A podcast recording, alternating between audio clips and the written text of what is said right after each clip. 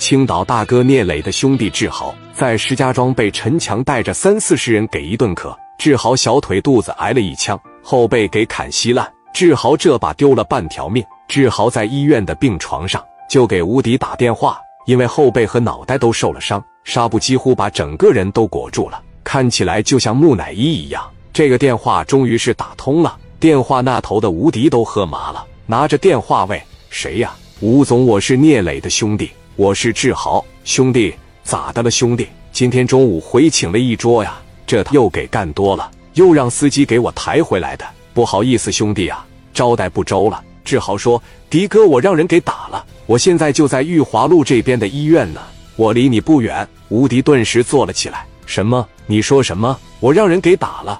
打我的那人挺社会，拿着几十杆五连发，把我和我兄弟还有我女朋友都给打了。”吴迪心想：完了。那是聂磊的兄弟兼贴身保镖，来到石家庄，我没给人家照顾周全，反而被人打医院里边去了，怎么和聂磊交代啊？吴迪蹭的一下子就起来了。吴迪张罗了一帮兄弟，心里内疚的奔着医院里边就来了。来到病房门口，往里面这一瞅，哎我操！志豪让人揍的都认不出来了，脑袋身上缠着像木乃伊一样。往屋里一进去，志豪的女朋友看到吴迪来了，你好，是迪哥吧？我是豪哥的女朋友，你好，弟妹。我兄弟的伤势怎么样啊？哥志豪伤的挺严重的，后背挨了七八刀，腿上挨了一枪，嘴上还挨了一枪，脑袋被人打了好几闷棍，都快让人打死了。吴迪说道：“这谁干的呀？妹妹，你告诉我到底是谁干的？”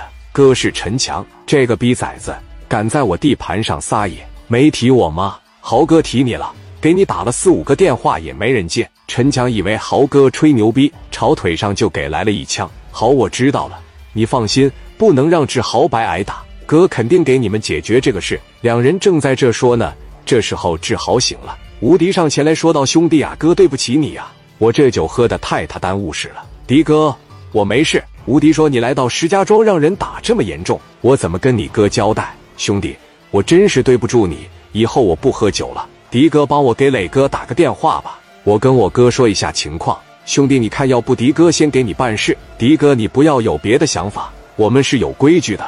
兄弟在外边出了事，必须第一时间汇报给磊哥。你帮我把电话打过去，我来说。电话啪的一拨过去，磊哥这边在皇冠假日酒店，在这正位于魏无敌，怎么的了？磊哥有个事，我太对不住你了，都是我不好。你咋的了？说话吞吞吐吐的。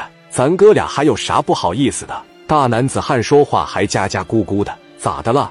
有事就直说。吴迪说：“磊哥，我实在是不知道怎么张嘴，还是让志豪跟你说吧。”志豪非常虚弱的说道：“哥，我是小豪，小豪，你刚睡醒啊？赶紧回来吧，回来跟哥出趟门。聂鼎荣那边有事，哥，我让人给打了，打的挺严重，我现在在医院，往我腿上打了一枪，砍了我后背七八刀。谁打的你？你说话呀！”把电话给吴迪，吴迪蹭的把电话接过来。磊哥，你听我解释。志豪参加完我这个事之后，他的车坏了，就去夜总会玩。然后志豪相中个女孩人，俩人现在处上了。当时一帮大老爷们调戏他媳妇，志豪这一出手给对方就给打了。第二天志豪媳妇去辞职，结果就把志豪和小雅堵屋里边给砍了。